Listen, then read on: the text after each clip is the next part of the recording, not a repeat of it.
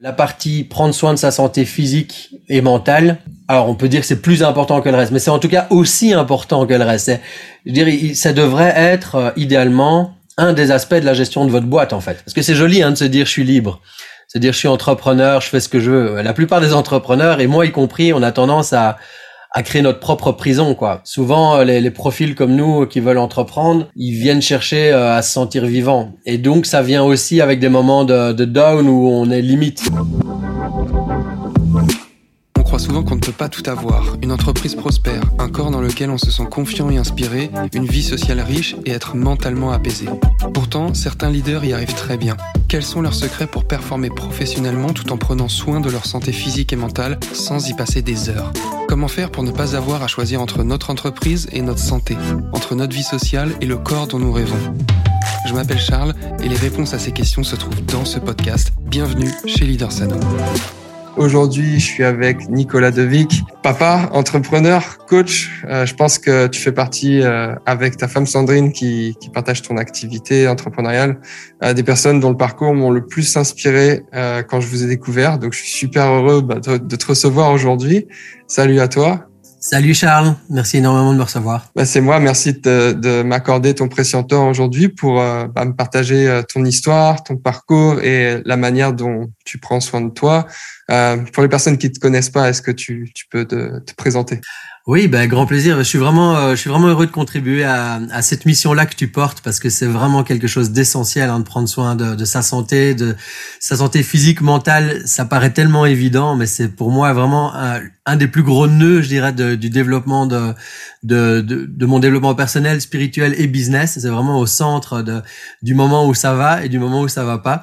D'ailleurs, euh, juste une petite anecdote, je vais me présenter, mais j'ai eu euh, l'occasion un jour avec Sandrine de regarder, euh, j'avais fait une espèce de courbe de mon énergie sur l'année, de comment je me sentais, parce que je, je traquais à un moment mon niveau d'énergie, et, euh, et c'était le, le, même que mon chiffre d'affaires. Donc euh, le, chiffre d'affaires mmh. était directement proportionnel à mon niveau d'énergie. Donc je pense qu'il y a, y a des choses à dire là-dessus sur comment est-ce qu'on peut sortir de ces pièges-là. Moi je suis, comme tu disais, papa de papa de deux petits garçons. Il y en a un qui s'appelle Charles et un autre qui s'appelle ah. Edouard. Ils ont, euh, ils ont 12 ans et 10 ans, deux, deux petits mecs vraiment cool. Et je travaillais avec ma femme Sandrine, que j'ai rencontrée à 14 ans, moi, donc ça fait déjà, euh, là j'en ai 38 au moment où je vous parle, donc ça fait 24 ans qu'on est ensemble. Et euh, donc voilà, le, la famille est vraiment au cœur de, de ce qui est important pour moi et, et le business aussi. Et donc voilà, c'est la combinaison des deux qui aujourd'hui font de moi, je pense, en tout cas quelqu'un qui est en chemin vers une vie de, de complétude. J'ai envie d'être quelqu'un de complet. J'ai envie d'être quelqu'un euh, qui inspire ses enfants. J'ai envie d'être un bon mari. J'ai envie d'être un bon papa et un bon entrepreneur.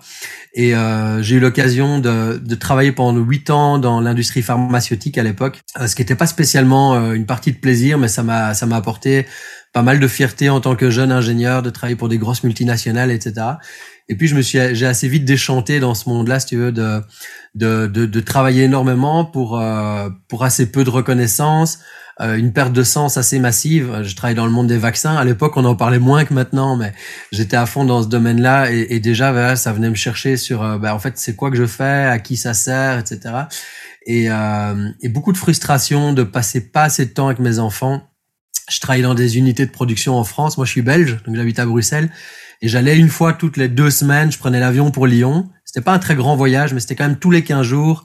Bruxelles-Lyon, louer une voiture, faire trois heures de route pour aller à Clermont-Ferrand, machin, euh, aller dans une unité de production avec mon masque, ma Charlotte, ma blouse blanche et mes gants, et j'étais ingénieur, mais euh, enfin voilà, je, ça m'a amusé quelque temps de, de, jouer les businessmen et de prendre les avions. Euh, toutes Et puis assez vite, je me mettais à pleurer dans les hôtels euh, là-bas en disant mais qu'est-ce que je fous quoi? Je, je vois pas mes enfants grandir, je, je suis loin de ma femme, euh, je m'emmerde dans la dans, dans, dans, mon travail.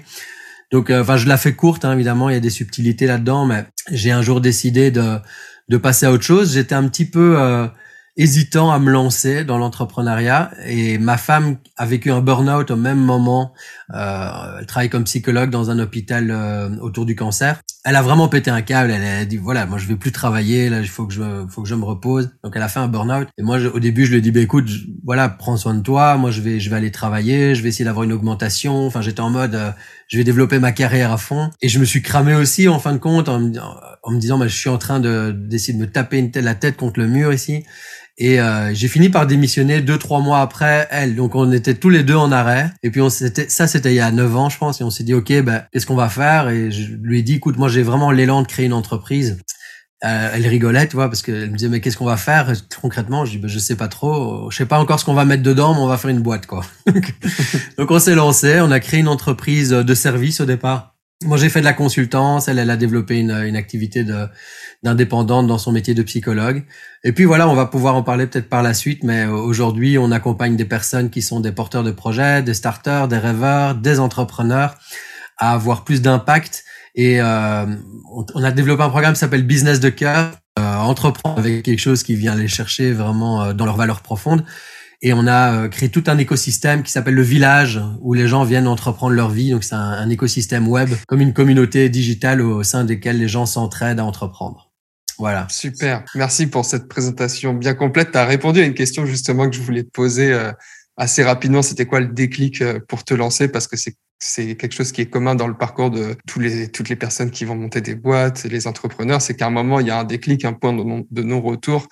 Et euh, j'imagine qu'en plus, c'est quelque chose qui vient beaucoup euh, nourrir vos accompagnements. Le fait, euh, bah, pour Sandrine, d'être passée par la case burn-out et toi de l'avoir frôlé. donc j'imagine bah, ça a été, ça a été un déclic. Il y a un deuxième au, niveau vraiment du déclic, il y a quelque chose de plus précis qui s'est passé pour moi, qui est en fait une requête de ma part à mon au management, donc les gens qui m'employaient. Je leur avais fait un super plan pour euh, continuer à me former en libérant du temps. Donc en gros, je leur ai, je leur ai fait une proposition géniale en disant, je vous, vous me mettez 4 5 e je vais faire une formation en management et en marketing parce que je me sens appelé par euh, par euh, la vente, le marketing et je peux vraiment vous apporter de la valeur là-dedans. Et en échange, vous me gardez mon salaire à 4 5 e et vous m'augmentez dans deux ans après la formation. Enfin, j'avais fait un petit tableau Excel Mm. Vraiment, c'était du win-win, mais euh, j'en avais les poils qui se restaient sur les bras en disant il serait vraiment trop con de refuser mon offre. Et le mec a rigolé en me disant euh, Nicolas, we are managing you, you are not managing this company. il m'a cassé vraiment en mode ta gueule petit con, c'est pas toi qui gère la boîte, c'est nous quoi. Et j'ai posé ma démission le lendemain. Donc pour moi, ça, ça a été le plus gros déclic. Ça a été vraiment la compréhension que j'étais face à des gens qui étaient pas au service de mon développement, ni personnel, ni spirituel, ni euh, ni, euh, bah, je dis business, mais euh, professionnel, voilà, c'est ça. Et, euh, et donc, à un moment d'être en conscience que j'étais en train de déléguer ma vie à d'autres gens, quoi. Et c'était juste plus possible d'être dans l'attente de décisions des autres pour savoir quand est-ce que je pars en vacances, euh, est-ce que je peux me former, oui ou non, est-ce que je peux euh, apprendre des nouvelles choses, oui ou non. Ça n'a pas de sens de déléguer ça à quelqu'un. Hein, souvent, déjà, il y a des gens qui s'occupent des ressources humaines. Ben voilà, moi, je voulais plus être une ressource humaine, quoi. Je, je voulais être, je voulais être à mon compte, c'est tout. Donc, j'ai démissionné le lendemain, et ça, ça a été le plus gros déclic, cette privation de liberté, quoi. Ah ouais, dès le lendemain. Ouais, ouais, vraiment. Là, c'était vrai déclic. c'était un cri du cœur. Je me rappelle, j'étais avec euh, ma Vespa. Euh, j'ai donné ma lettre et, après je suis parti en, en hurlant euh, je suis libre sur ma Vespa tu vois vraiment en me disant euh, voilà c'était plus possible de, de, devoir rendre des comptes comme ça et de poser et demander des, des conditions à tout le monde ouais. ouais puis finalement ce qui pourrait se qualifier d'une très grande faute managériale parce que pour le coup cette réponse elle est assez drôle quand tu penses que c'était quelque chose qui venait vraiment en plus euh, bah, leur rendre service que tu progresses toi aussi et que tu t'épanouisses plus finalement c'est bah, c'est la meilleure chose qui ait pu t'arriver, quoi. C'est, ça t'a ah service. C'est sûr. Bah ouais, c'était assez caricatural, effectivement. Maintenant, je pense, euh, on a beaucoup de nos clients qui vivent des situations similaires. Euh, il y a des managers qui sont plus intelligents que d'autres, mais globalement, à un moment il y a un choix à poser, c'est dire bah soit je je sais pas si tu connais les Cowboys fringants, c'est un groupe euh, un groupe de, de, musique québécois et dans une des chansons il dit je loue ma vie à un employeur et c'est vraiment une phrase qui m'a marqué, je loue ma vie à un mm. employeur, c'est un moment je, je ben, j'ai du temps dans ma vie, j'ai du temps de vie et je le mets en location à un employeur qui va utiliser mes heures au service de son business et de son projet. À un moment il faut se poser la question quoi, je mets au service de quoi est-ce que je mets mon temps et mon énergie, c'est tout. Mm, mm. J'ai vu dans l'une de vos vidéos sur euh, votre chaîne YouTube, donc qui s'appelle J'entreprends ma vie, euh, que vous avez à cœur donc d'accompagner les gens à poser des décisions, à faire le choix d'entreprendre leur vie. Euh, comment aujourd'hui tu les prends tes, tes grandes décisions, les, décisions vraiment challengeantes? Comment tu prends C'est une bonne question. C'est une bonne question. Euh, je pense que c'est un mélange de. Ouais, je vais répondre par ça. Je crois que c'est ce qu'il y a de plus juste à dire. Je, je... C'est un mélange de, de feedback externe et interne. C'est-à-dire que je vais assez rapidement. Ça, c'est ma stratégie. Elle est parfois un peu fatigante, mais je teste énormément mes idées dans le monde extérieur. C'est-à-dire que Par exemple, si j'ai une décision à prendre, je veux en parler à beaucoup de gens, en essayant de pas être gonflant, tu vois. Je veux pas saouler les gens avec, mais juste juste sentir le feedback déjà que le monde me renvoie par rapport à une décision à prendre. Ça me donne des ingrédients. Et puis après, je sens surtout le feedback intérieur. Et c'est sentir quand, quand on énonce une hypothèse, on sait assez rapidement avec le cœur et le corps si on est juste ou si on est en train de se bullshiter. Donc moi, je sais que je, je suis très très bon pour me raconter des conneries et me bullshiter.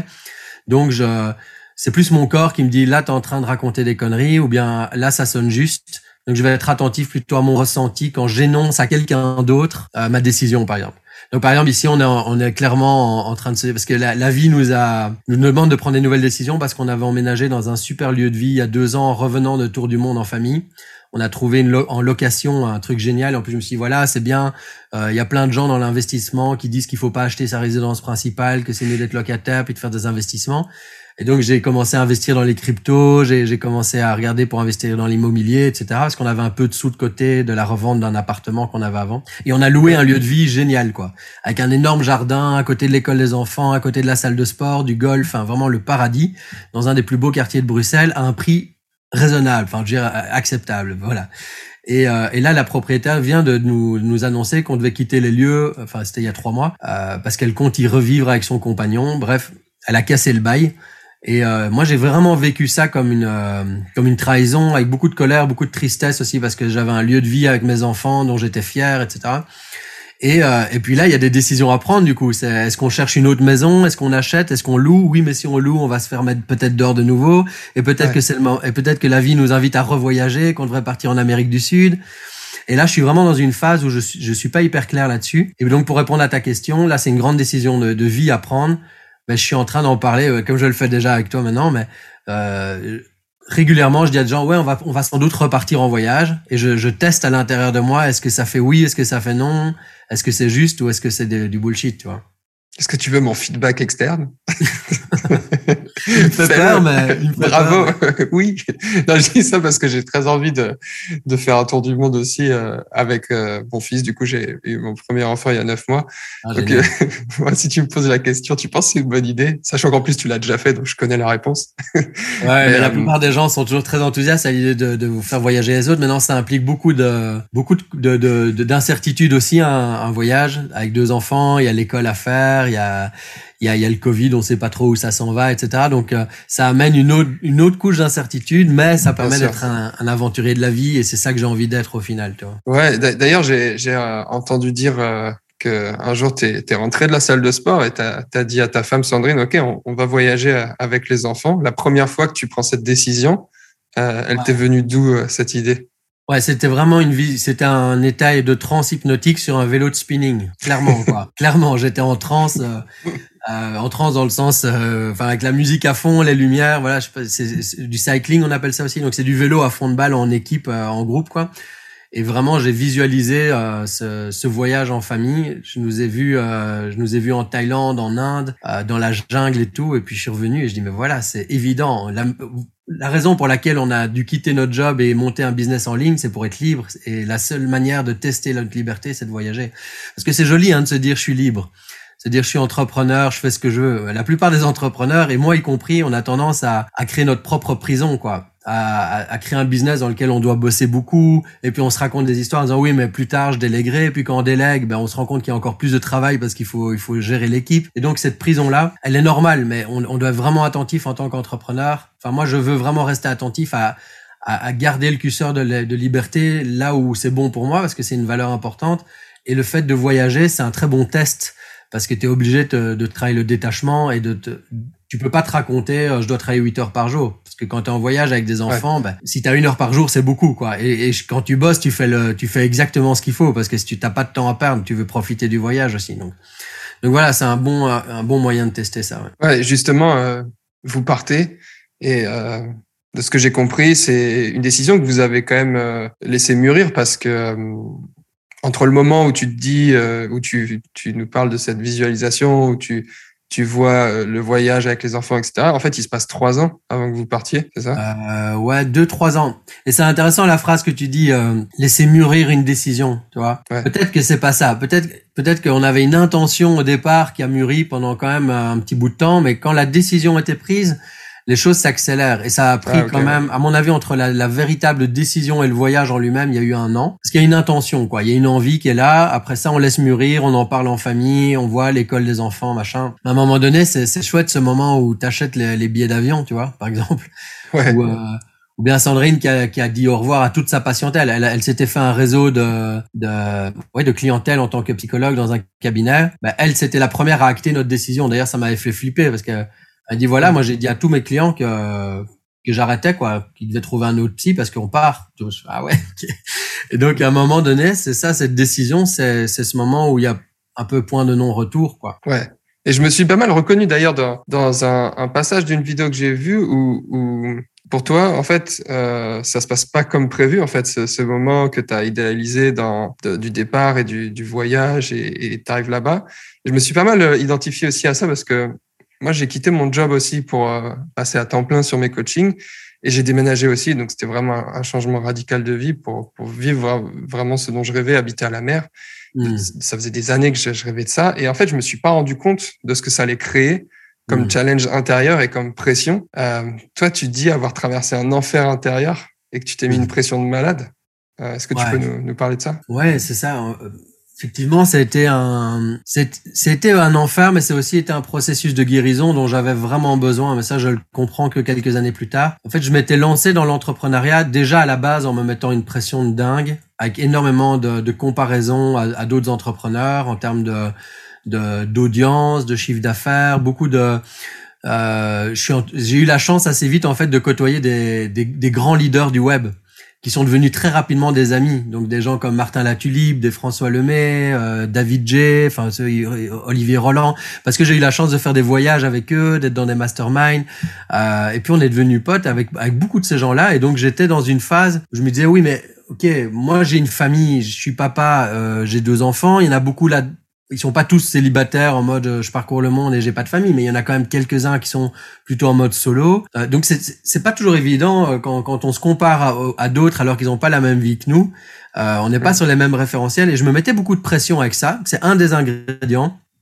Et quand je suis parti, j'ai eu j'ai eu à la base une peur en fait que que notre business s'écroule déjà. Tu vois, donc c'était vraiment une de mes craintes, c'est ben oui, voilà, on va partir mais j'aurai plus le temps de beaucoup bosser. Euh, qu'est-ce que vont se dire les gens? Donc j'ai fait un lancement juste avant de partir en voyage, j'ai communiqué dessus mais j'avais une petite voix dans ma tête qui me disait c'est pas bien de de prendre l'argent des gens et puis de partir à Bali avec. Tu vois, c'est un peu un vieux schéma euh, qui était pas cohérent mais dans ma tête c'est comme si j'allais les arnaquer quoi. Et ça s'est senti aussi dans dans la vente. Et en fin de compte, je me suis retrouvé dans une situation bizarre. Parfois, la vie nous fait des, nous met des épreuves. Donc, j'ai fait pas mal de ventes de gens qui étaient un peu mécontents au final parce que je, je produisais pas assez de, vidéos, j'étais pas assez présent pour eux parce que j'étais le nez dans le guidon pour organiser le voyage. On était sur le départ. Et en parallèle de ça, j'ai revendu euh, une voiture. J'avais une, j'avais une chouette Audi A3 que j'ai revendue juste avant de partir. Et je me suis fait. Je l'ai revendu à un, un truand qui m'a jamais, euh, enfin, il m'a fait un faux virement. euh, bref, je t'épargne les détails, mais euh, l'argent était là et puis il était plus là. C'était, vraiment une grosse merde. Et puis c'était, c'était un faux contrat, une fausse identité du gars. Donc j'ai jamais vu cet argent et je comptais dessus pour financer une grosse partie du voyage au niveau des logements et tout ça. Et là, je suis parti dans un, gros gros flip financier. Donc à titre perso et pro, j'ai commencé à, angoisser sur le manque. C'est, une peur que je connaissais un dixième de sa puissance. Tu vois, j'ai toujours, quand j'étais plus jeune, j'ai toujours un peu cette peur du manque.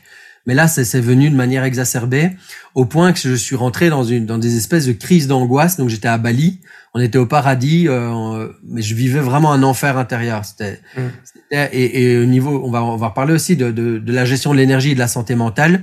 C'est la première fois de ma vie où j'ai eu le sentiment de ne plus avoir euh, ni le mode d'emploi, ni le contrôle de ma machine, ni au niveau du corps. C'est-à-dire que la libido marchait plus du tout. C'est la première fois de ma vie. J'étais incapable de faire quoi que ce soit au niveau, au niveau sexualité.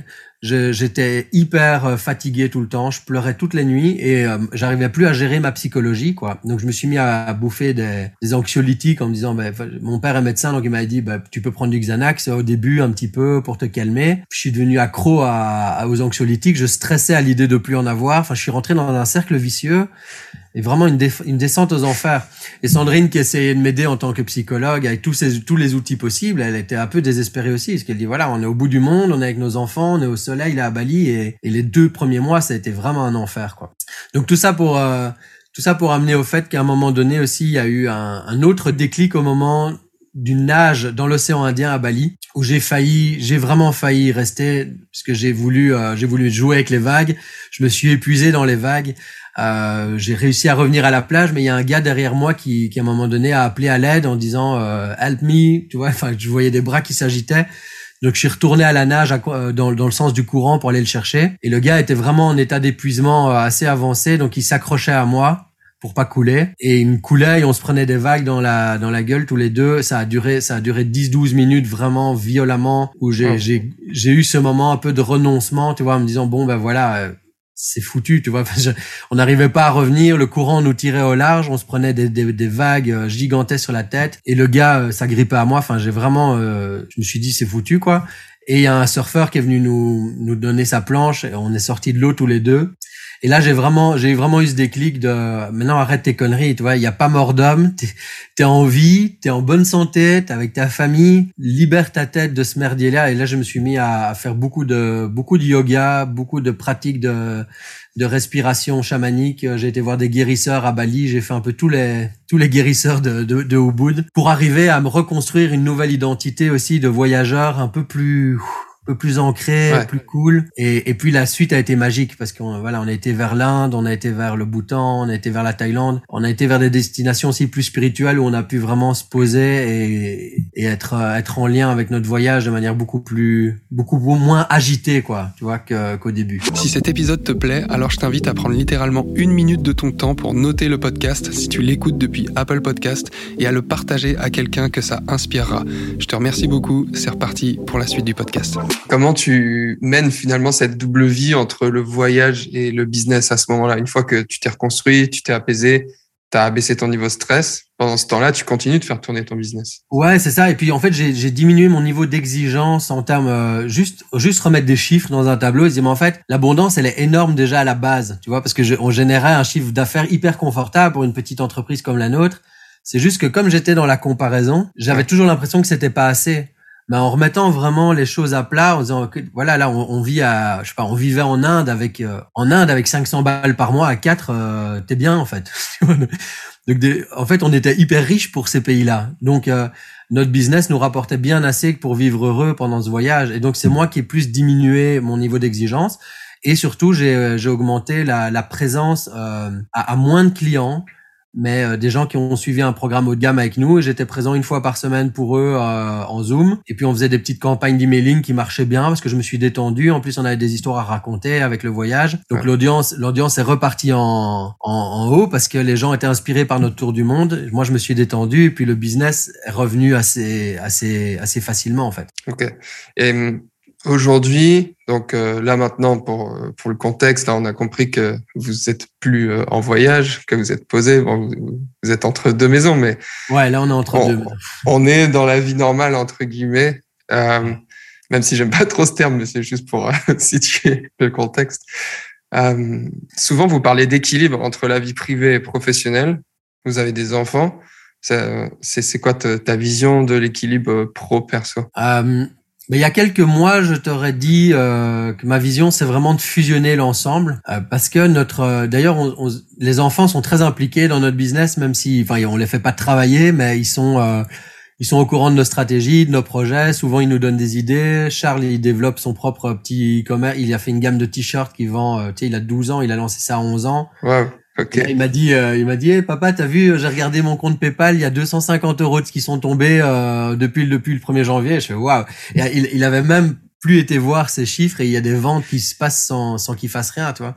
Donc euh, c'est intéressant, je trouve, de, de nos jours, de pas spécialement de faire de nos enfants des entrepreneurs, ils font ce qu'ils veulent, mais de les initier au fait que tout est possible et qu'on n'est pas obligé d'être juste dans la logique je vais je vais aller au bout de mes études pour trouver un job et arriver face à un patron qui, qui nous rigole au nez parce qu'on lui demande de, de, progresser. Non on peut aussi suivre ses élans de créativité réfléchir à des business models qui tiennent la route. Euh, ici, moi, j'ai des gamins qui, voilà, je leur donne un petit peu d'argent de poche, ben ils, ils, les ont investis en crypto, par exemple. Donc c'est vraiment, c'est vraiment marrant, tu vois, de, de, de réfléchir en termes de, de, levier de ce que la vie peut, l'abondance que la vie peut nous amener, qui va aussi avec le risque, hein, parce que ça va, quand ça va dans un sens, ça peut aller dans l'autre. Mais c'est aussi cette, cette, cette logique d'être des aventuriers de la vie, c'est vraiment important pour nous. Et donc ma vision, nous, c'est d'être une famille d'entrepreneurs explorateurs. Donc là, il y en a une phase un peu plus calme parce que c'est aussi intéressant euh, bah, quand on est parents et entrepreneurs d'avoir les enfants qui vont à l'école. Ça, ça, soulage quand même une grosse partie de, des journées, quoi, parce que quand on les a tout le temps avec nous, c'est quand même euh, un autre rythme. Euh, par contre, c'est extraordinaire ce qu'ils ont appris avec nous en voyage, le mindset qu'ils ont développé. Quand je les entends parler avec d'autres adultes ou, euh, faire des exposés à l'école, bon, on voit qu'ils sont devenus des, des avides d'apprentissage et de, de comprendre qu'il y a d'autres façons de voir la vie et de voir le monde. Donc, c'est ça. Ma vision, c'est, pas spécialement trouver un équilibre entre les deux. C'est de, j'ai envie de dire que notre entreprise soit notre projet de famille en fait. C'est un des un des aspects. Donc il peut y avoir, je sais pas, je dis voilà, la famille c'est c'est c'est le centre, je dirais. Et puis il y a plusieurs choses. Il y a la scolarité, il y a le business, il y a le sport qu'on fait ensemble et comment est-ce que tout ça peut combiner. Donc quand on fait des séminaires, maintenant on, emmène les enfants, puis on, joue au golf avec eux et avec des clients et nos enfants. Enfin, c'est marrant de mélanger le tout en fait. Moi je trouve ça marrant. ouais, ah, génial. Euh, quand tu quand tu parles justement de, de sport, est-ce que tu as une manière de, de, prendre soin de ta condition physique et quelle place ça occupe justement dans, dans ton, ta hiérarchie de priorité? Ouais, alors moi j'ai un profil un peu spécial pour ça. Euh, je suis vraiment en mode montagne russe. Je, je, il y a une chose qui est certaine, c'est que j'ai besoin de sport pour me sentir bien. Euh, je le sais, dès que je vais pas bien, en fait, je fais, c'est que je fais plus de sport globalement. Et, et là, avec ces histoires de déménagement, etc., je vois pendant trois mois, j'ai un peu arrêté, j'ai repris deux trois kilos. Euh, un peu moins bien dans ma tête, un peu moins bien dans mon corps, et, et ça va très vite ce truc-là. Donc là, ce matin, euh, avant de te parler, là, j'étais, euh, j'étais faire mon yoga du lundi matin, et, et ça, c'est un truc qui me fait vraiment du bien j'ai découvert à Bali et en Inde et c'est vraiment une pratique que je trouve géniale parce que ça touche vraiment à tout quoi. Le, le mindset le renforcement musculaire la souplesse les... et ça c'est vraiment cool. Sinon moi j'ai plutôt une relation au sport de de mettre des défis. Tu vois j'ai fait il y a quelques ben, il y a un an je m'étais mis dans un défi. Je sais pas si tu connais 75 Heart euh, de nom ouais ouais c'est un truc, je pense, 75 jours, euh, tu dois faire euh, deux fois 45 minutes de sport et euh, boire 3 litres d'eau, lire 10 pages un livre inspirant. Enfin, c'est un truc assez assez warrior. Et ça, c'est un truc qui m'a vraiment allumé. J'étais hyper fit. et c'est juste que moi, j'ai un peu de la difficulté à garder un niveau stable de, par rapport à, à, à mon équilibre de santé physique, mais je sais que j'y ai très vite accès et que c'est vers ça que je vais directement quand, quand j'ai besoin de me remettre en forme. C'est donc moi je, typiquement ben je mes stratégies c'est d'être inscrit dans une salle de sport euh, qui coûte cher. avant j'étais inscrit dans des trucs pas chers et j'y allais pas parce que euh, tu te racontes plein de trucs, tu dis ouais bon c'est pas grave, c'est 30 balles, euh, euh, les vestiaires puent et il y a personne dedans, tu vois. Donc ici moi je suis dans une sport grand luxe et du coup ben j'y vais beaucoup plus. C'est un des trucs qui me motive, c'est peut-être con à dire mais c'est une de mes stratégies. Et puis l'endroit est beau, voilà, il y a, y a des piscines, il y a des il y a des clients potentiels aussi, c'est des gens des gens vraiment chouettes dedans et tout. Donc euh, et alors j'essaye de combiner vraiment du cardio, donc je fais du spinning avec du yoga ou équivalent, donc plus euh, tout ce qui est postural et mobilité. Et alors, euh, j'aime faire aussi une séance euh, plus, je fais du blaze, donc c'est du, c'est une combinaison de, de boxe avec du, du running et de la muscu, quoi. Le truc plus muscu. Génial. Et ton état d'esprit là-dedans? Dans le sport? Non, non, dans, dans ta vie de tous les jours. Comment tu prends, tu prends soin? Est-ce que tu as je ouais, peut-être des, des, routines ou des, des, mantras ou des choses qui t'aident au quotidien dans la manière de. On parlait de prise de décision tout à l'heure, mais je sais pas, demain euh, ou tout à l'heure, tu as, quelque chose de particulièrement stressant dans la gestion de, de ta boîte. Est-ce que tu as des réflexes pour euh, justement abaisser ce niveau de stress? Ouais, ouais, ouais. Très, très bonne question. Euh, Déjà, je pense qu'on est vraiment tous différents euh, par rapport à la gestion de notre mental et on doit apprendre à se connaître d'abord. Moi, j'ai appris à, à, accepter que je suis un hypersensible. Donc, je suis hyper euh, hyper émotif, euh, hyper réactif parfois au niveau émotionnel. C'est-à-dire que y a des, des, situations vont très vite me mettre soit en, en euphorie, euh, soit en, en, gros stress, tu vois. Donc, et, et on n'est pas tous pareils par rapport à ça. Donc, c'est important de se connaître. Et moi, mes, mes stratégies, c'est vraiment si j'ai une décision importante à prendre, je sais que ça ça me prend une promenade, quoi. C'est de la nature, forêt. Si je suis pas en lien avec euh, avec la terre et la nature, il y a rien de bon qui peut sortir de ma tête, vraiment en termes de décisions importantes. Euh, et ça va parfois euh, en mode je, je, cours en forêt, je vais me mettre tout seul et puis je me mets à gueuler, à me parler tout seul. Et souvent je me parle en anglais aussi. Quand j'ai des décisions à prendre, je me mets à me parler en anglais, je sais pas pourquoi. Et et c'est comme si euh, si j'adressais des demandes à l'univers et que je me questionnais moi-même, mais comme si j'étais une autre partie de moi qui venait me questionner, tu vois. Donc ça, c'est hmm. une de mes stratégies. Je me mets à me parler en anglais comme si j'étais mon propre coach, quoi. Moi, je me dis, euh, OK, so what you will do now, machin, je me, me, parle comme ça et les réponses viennent autrement. Et, euh, et, là, les gens qui nous écoutent se disent en fait, ce type est fou. Il y en a peut-être qui se diront ça, mais moi, je me reconnais beaucoup là-dedans et euh, c'est pas la première fois que j'entends aussi ce, ce, type de, de process vraiment pour euh, pour euh, abaisser son niveau de stress ou pour prendre des décisions challengeantes ou juste pour à un moment donné se recentrer. J'aime beaucoup cette notion d'alignement où parfois on a l'impression de partir un peu en couille et que ça peut durer même parfois plusieurs jours, plusieurs semaines, et qu'on est complètement désaxé par rapport à ce qu'on veut vraiment. C'est-à-dire que on veut aller par là, mais non, on va aller plutôt de l'autre côté. Et donc, comment faire pour se recentrer? Et ouais, c'est clair que c'est quelque chose qui revient beaucoup d'avoir ces, ces, techniques un peu d'auto-coaching, d'auto-persuasion, de se dire, hé, euh, qu'est-ce que tu veux vraiment? Rappelle-toi ce que tu veux vraiment. Et, euh, et parfois, même quand on connaît un peu ces process, c'est pas forcément tout le temps simple de le faire, de l'appliquer, mais c'est quelque chose qui, qui est très bénéfique. C'est bien d'avoir des trucs effectivement simples, de savoir dans quel, quels sont les endroits où on a des ancrages. Euh, en PNL, on parle beaucoup de, en, programmation neurolinguistique, on parle beaucoup des, ancrages spatiaux. Donc il y a des endroits où on prend des meilleures décisions. Alors, euh, hmm. Walt Disney, dans, dans la gestion de son entreprise, il avait trois salles de réunion. Je sais pas si tu connais cette histoire, mais elle est, elle est fort appliquée en PNL. Ouais, je l'ai déjà entendu, mais si tu veux bien la raconter, ouais. voilà, ben, donc lui, il estimait qu'il ben, y a des endroits où on, peut rêver, et, quand on est dans une réunion pour rêver grand en équipe, euh, c'est pas l'endroit où on vient ni critiquer ni dire comment on va faire. On est juste sur le sur le big why quoi. On est sur le pourquoi et sur à, euh, à quoi ça ressemble. Et on n'est pas en train de challenger. Et donc il avait une salle de réunion pour le rêve avec des poufs. Euh, les, les, gens étaient plus avec des, des, des belles images et tout ça. Et puis il y avait une autre salle euh, pour les bâtisseurs où là ils faisaient tout ce qui était les storyboards, donc ils construisaient les, les plans euh, de leurs films et euh, de, de, construction de parcs d'attractions, etc. Et puis là, ici, il y avait une instruction, c'est dans cette salle-là, on peut pas euh, venir dire ce qui va pas marcher. Mm. On explique juste le plan de match, mais on, on, on casse pas le, le, plan, quoi. Et puis il avait encore une autre salle de réunion spécifiquement pour tout ce qui était euh, le critique. Donc c'est de dire, ben voilà, ça, ça va pas marcher, ça va coûter trop cher, on n'a pas le temps, on n'a pas l'argent. Et, il voulait pas mélanger les trois. Et, et, et, ce que je trouve brillant dans cette stratégie, c'est d'avoir des endroits différents. Donc on vous, on, vous devez connaître en fait les endroits où vous prenez des bonnes décisions pour rêver grand, euh, etc. Euh, si vous voulez un moment dire, ben là j'ai besoin de réfléchir euh, pour voir ce qui va pas marcher, ben il y a peut-être une autre salle ou un autre endroit dans la maison où vous pouvez vous mettre pour garder ces énergies-là. Donc ça c'est une bonne stratégie que j'utilise assez souvent et qu'on fait tous naturellement. Il y a des endroits où on a envie d'aller pour réfléchir, par exemple, etc. Et alors, il y a, moi, il y a deux phrases peut-être que, que je peux, euh, je peux t'offrir, Charles, et à ceux qui nous écoutent, des phrases que je, que je surkiffe quand j'ai des décisions à prendre. C'est deux questions, en fait. Ce sont deux questions. La première, c'est, euh, ça vient d'un livre de Tony Robbins, euh, Unleash Your Power. Je sais plus très bien quel, euh, je sais plus quel livre c'était. Pouvoir illimité, je crois. J'ai lu ça à un moment où on traversait une crise de couple avec ma chérie.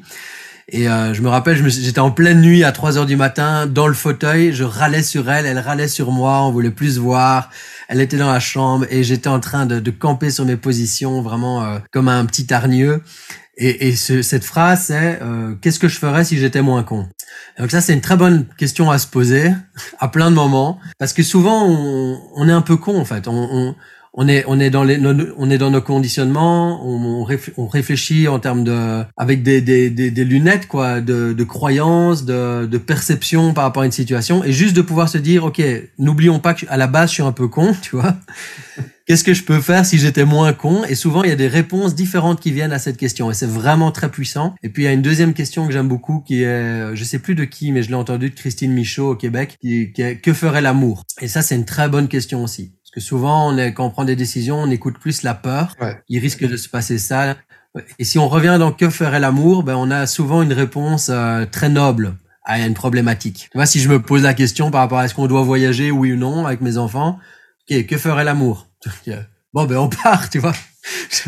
Ou bien je vais me poser la question est-ce que j'ai envie d'enlever les enfants de leur école, euh, de leurs amis? C'est aussi une question. Donc c'est vraiment intéressant de regarder par le filtre de, de l'amour. Voilà. Ah, super, je te remercie beaucoup pour ce partage qui a énormément de valeur.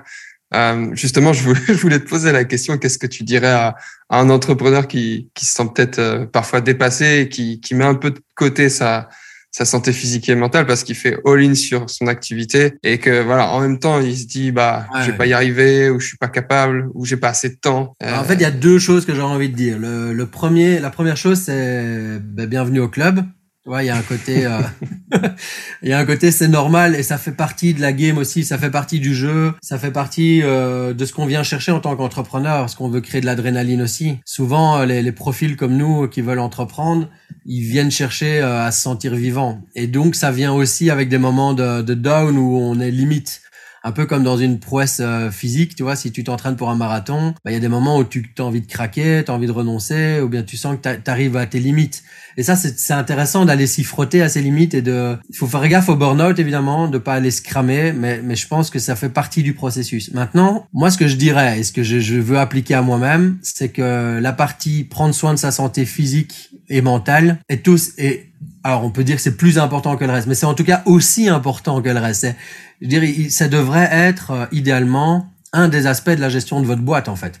Il y a, y a un pôle marketing, il y a un pôle vente, il y a un pôle stratégie et puis il y a un pôle euh, un pôle euh, mon énergie en fait. Parce que s'il n'y a pas l'énergie, le reste ça tient pas la route. On n'est plus capable de vendre correctement, on n'est plus capable d'écouter les, les, besoins des gens et de comprendre ce que le marché attend. Euh, si on est dans le monde de l'influence, etc., c'est très difficile de faire des vidéos, d'être motivant, d'être sympa euh, avec l'audience si on n'est pas bien dans sa tête. C'est vraiment mission impossible. Quoi. Ça peut être très très énergivore, voire même euh, voire même catastrophique. parfois, il vaut mieux arrêter de faire des vidéos en disant, tu sais là, je suis dans le canal Telegram d'un influenceur. J'ai trouvé ça super intéressant de sa part. Il a, il a des dizaines de milliers de followers dans le monde des cryptos. Puis il a envoyé un message en disant euh, chers amis, je suis complètement cramé au niveau mental. Euh, j'arrête, j'arrête, mais voilà, j'arrête pendant quelques semaines et je vous reviens plus tard. Mais là, ça va pas.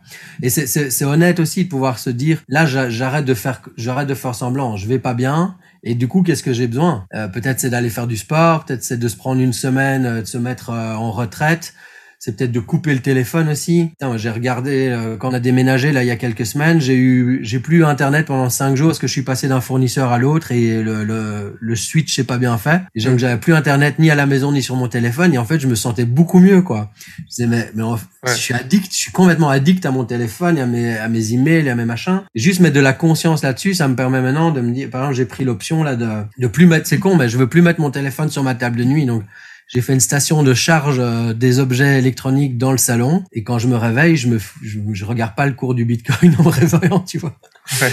Donc à un moment, il faut aussi apprendre à se connaître et, et savoir ce qui nous fait du bien et en faire une priorité dans l'entreprise autant que les autres pôles de l'entreprise, selon moi.